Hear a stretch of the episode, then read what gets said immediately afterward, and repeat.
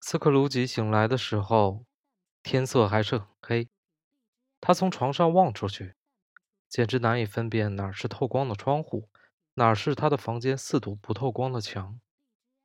他接力用雪雕似的眼睛在黑暗中刺探。这时，附近一教堂的钟声正敲四刻钟，他便侧耳倾听这是几点了。使他不胜惊讶的是，那只沉重的钟。不停地从六点敲到七点，从七点敲到八点，就这样有条不紊的一直敲到十二点，这就停住了。十二点，他睡到床上去的时候已经两点多嘛。那这只钟就不对头了，一定有根冰锥搞到机器里边去了。十二点，他摁下打黄表的弹簧，来核对一下这只再荒谬也没有的钟。可这打黄表的急速小脉搏打了十二下就停住了。这怎么了？这是不可能的呀！斯克鲁吉说：“我不可能已经睡过了一整天，而又睡到第二天的深夜。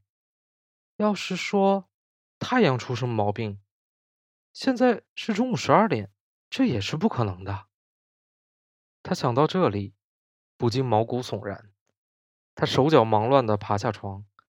摸索着走到窗口，他不得不先用衬衣的袖子把窗子上的冰霜蹭去，才看见什么。可是这样也只能看见一点点。他能分辨得出，是外面仍然大雾弥漫，天气酷寒，没有人声鼎沸、往来奔跑的巨大骚动。要是黑夜果真赶走了白昼，占领了世界。肯定会发生这种情况。这样一来，倒叫人不胜宽慰。因为要是没有日子可以计算的话，那么见此第一联汇票三日后起付爱本利者斯克鲁吉先生或来人，以及诸如此类的东西，就会变成不过是一张美国债券了。斯克鲁吉再回到床上去，一遍一遍又一遍。想着想着，又想着这桩事情，然而想不出什么道理来。他越想越糊涂，他越是竭力不要想，却越是想下去。马来的鬼魂使他烦恼透顶。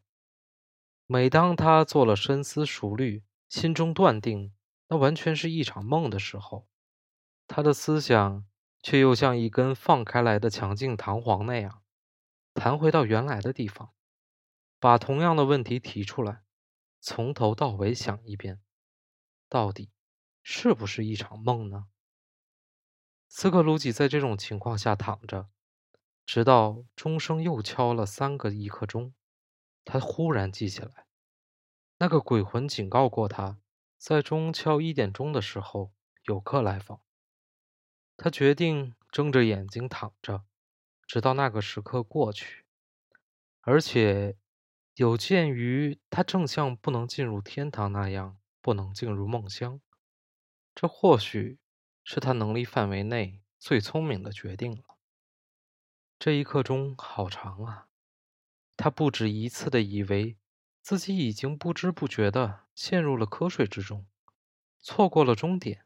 终于，钟声传到他静听的耳朵中来了。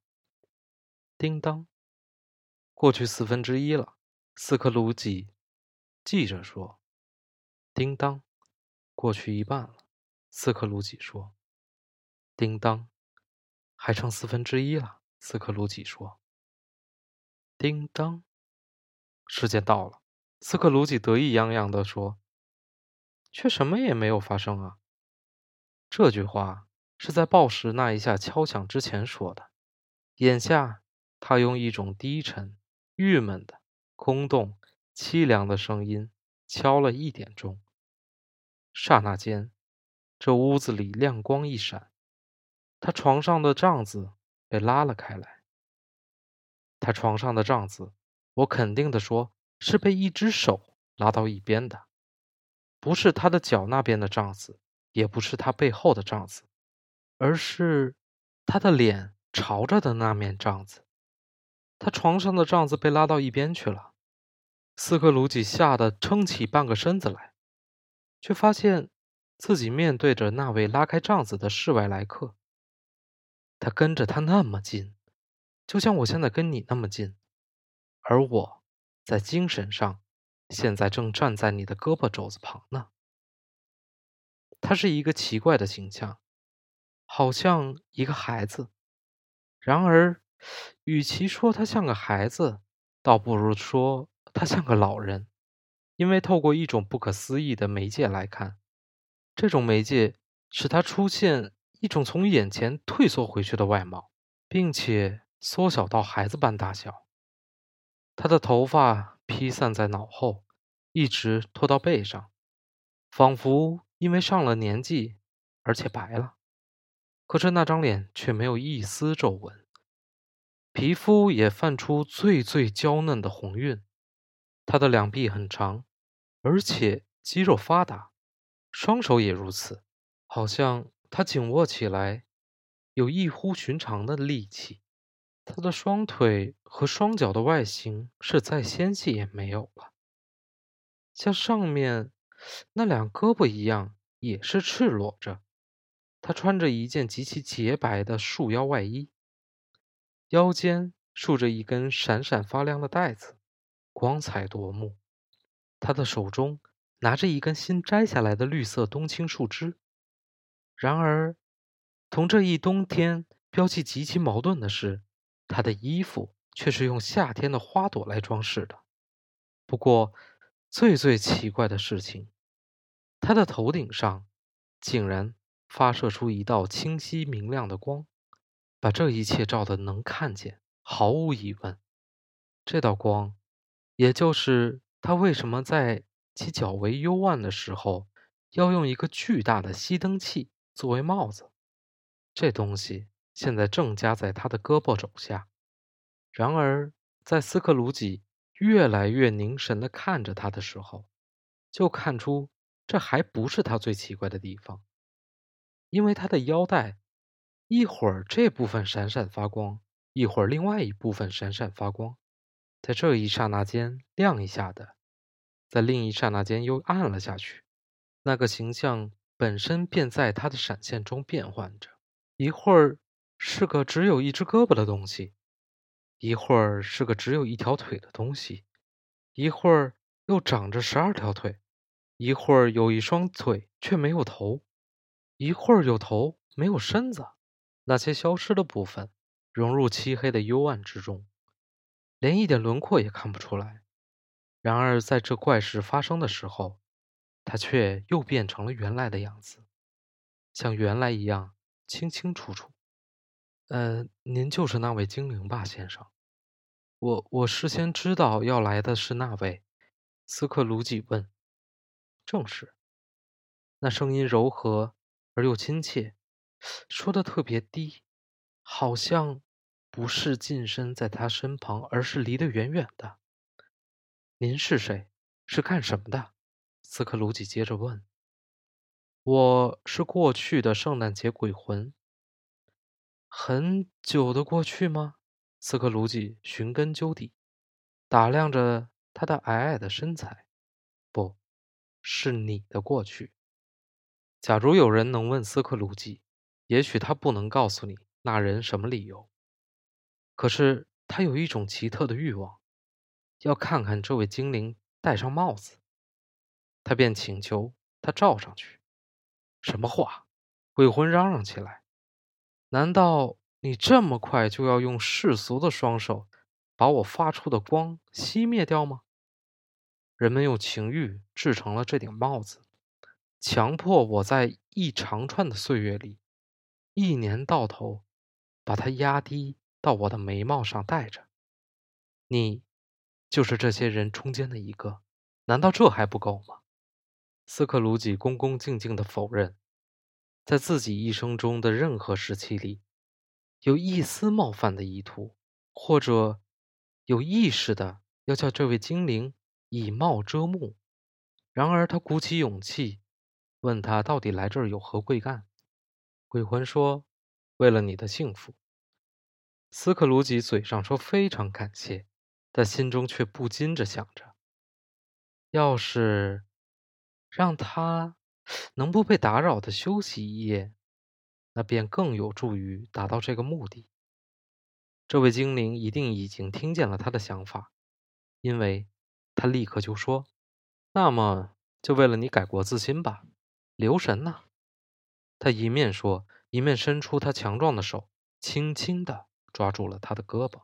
“站起来，跟我走。”要是斯克鲁吉求情，说这个天气和时间都不适于做一次步行，说床上暖和，而温度表上已经降到零下好多度。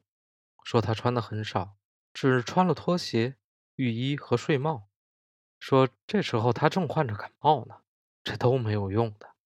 那只手虽然温柔的像是女人的手，但是给他抓住了，就别想降了。他只好站起来，但是一发现精灵朝着窗口走去，他便一把抓住他的长袍，恳求他：“我我是一个凡人。”斯克鲁吉提出异议。要掉下去的，只要让我的手在这碰一下。”精灵说着，把手搁到他的心口那儿，“你就不只会得到这一种支持。”刚说了这句话，他们就穿过了墙壁，站在一条开阔的乡村道路上，两边都是田野，城市完全消失了，连一点影子都看不见了，黑暗和迷雾也跟着消失不见了。因为前面就是一个晴朗、寒冷的冬日，白雪覆盖着大地。天哪！斯克鲁吉说，他十指交叉握在一起，向四面看一看。我，我就是在这个地方长大的。我是个孩子的时候，我就待在这儿。精灵温和地盯着他瞧。刚才他的温柔的接触，虽然又轻又短促。似乎仍然保存在这个老头的感觉之中。他觉得有千百种气息漂浮在空气中，每一种气息又牵着千百种已经淡忘了很久很久的思虑、希望、快乐和忧愁。你的嘴唇在颤抖着呀，鬼魂说：“你的腮帮子上又是什么呢？”斯克鲁吉带着一种异常哽咽的音调，含含糊糊地说：“那那是一粒粉刺。”他请求鬼魂带他到他想去的场所。你记得这条路吗？精灵问。“记得吗？”斯克鲁吉热烈的高声说，“我蒙着眼睛都能走。”奇怪的是，你竟然把它遗忘了这么多年。”鬼魂说，“咱们往前走吧。”他们顺着那条路走去，斯克鲁吉认出了每一扇门、每一根柱子、每一棵树。后来，远处出现了一座小集镇，那儿有桥、有教堂，还有一条弯弯曲曲的河流。他们看见孩子们骑着几匹猎毛蓬松的小马朝他们奔驰而来，孩子们招呼着坐在农夫们赶着的轻便马车和货运马车上的其他孩子们。这些孩子全都兴高采烈，彼此嚷来嚷去，嚷得这广阔的田野里充满了欢快的音乐，甚至清新的空气都听得笑起来。这些不过是过去的事物影子，鬼魂说，他们不会感觉到我们在这儿。这欢蹦乱跳的一群旅客来了，他们来到跟前的时候，斯克鲁吉认识他们。而且喊出每一个人的名字，为什么他看见了他们是那样无限的欢喜呢？为什么他们跑过去的时候，他那双冷酷的眼睛发着光，他的心砰砰的跳呢？为什么他们在十字路口和偏僻小路上分手，各自回家去的时候，他听见他们彼此的祝贺圣诞快乐，他的心中那么充满欢喜呢？对斯克鲁吉来说，什么叫做圣诞快乐？去他的圣诞快乐！这东西对他有过什么好处？那所学校里的人还没有全部走掉。鬼魂说，有一个孤单的孩子还待在那儿，他的朋友都不理睬他。斯克鲁吉说他知道他，他呜咽的哭了起来。他们离开了那条大路，学入一条很熟悉的小道。不久，到一幢大厦跟前，暗红色的砖墙，屋顶上有一个中型小阁，上面装着一个风标，里面吊着一口钟。这是幢很大的房子，但却是破落倒败的样子。因为一间间宽敞的下层很少被使用，墙壁显得很潮湿，生着青苔，窗户都坏了，门房都烂了。家禽在马厩里咯咯的叫唤，大摇大摆的走着。马车房和木棚里都长满了杂草，即使屋子里边，也并不更多的保持着七日的状态，因为他们。一走进那间凄凉的门厅，从那许多房间打开的门望进去，就发现房间里的布置简陋、阴冷空旷，空气里散布着一种泥土的气息。这地方吐露出一种阴寒的荒凉。不知怎么，它使人联想起太多次点着蜡烛起床，而又没有太多东西冲击。鬼魂和斯克鲁吉穿过门厅。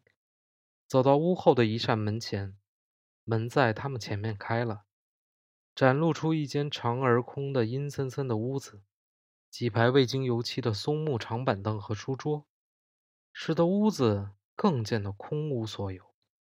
在一张书桌前，一个孤零零的男孩正凑着微弱的炉火在念书。刺客鲁吉在一张长板凳下坐下来。眼泪昏花的望着那已经被遗忘、可怜的自己，他过去就是这个样子。这所房间里潜藏着回声，墙壁相板后面的老鼠尖叫声和吵杂声，杂乱的后院里半动的水管滴水声，一株无精打采的白杨树落进叶子的枝桠间发出的叹息声，一间空堆房的门。单调的喳喳声，还有壁炉里炉火的噼啪声，没有哪一种声音不落在斯克鲁吉的心里，使他的心软化，使他的眼泪有一个比较流畅的通道。精灵碰碰他的胳膊，指着他小时候专心读书的样子。蓦然间，出现一个穿着外国衣服的人，形象十分逼真，而且又清晰地站在窗外。腰带里插着一把斧头，手持缰绳，牵着一匹负着木柴的驴子。哎呀，那是阿里巴巴！斯克鲁吉兴奋地叫嚷起来：“那是亲爱的、诚实的老阿里巴巴！不错，不错，我认识。有一年圣诞节，那边那个孤独的孩子，只剩下他一个人撂在这儿的时候，阿里巴巴曾经头一次来。”就像这回一样，可怜的孩子啊！还有瓦伦丁，斯克鲁吉说，跟他那个粗野的弟弟奥森，他们也走来了。还有那个人叫什么名字？他穿着衬裤睡着了，让人放在大马士革的城门外。你看见他没有？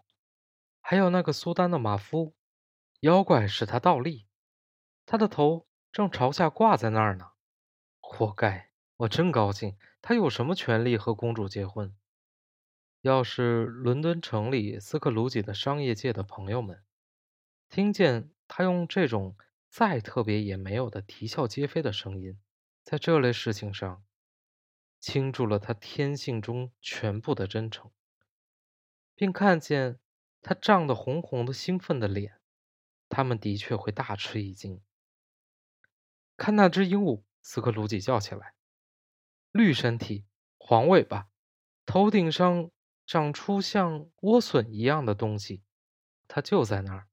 鲁滨逊·克鲁索环绕海岛航行一周以后，又回到家中的时候，鹦鹉叫他“可怜的鲁滨克鲁索”。可怜的鲁滨克鲁索，你到哪里去了？鲁滨克鲁索，那人以为自己在做梦。可是他不是在做梦，那是鹦鹉在叫他，你知道的。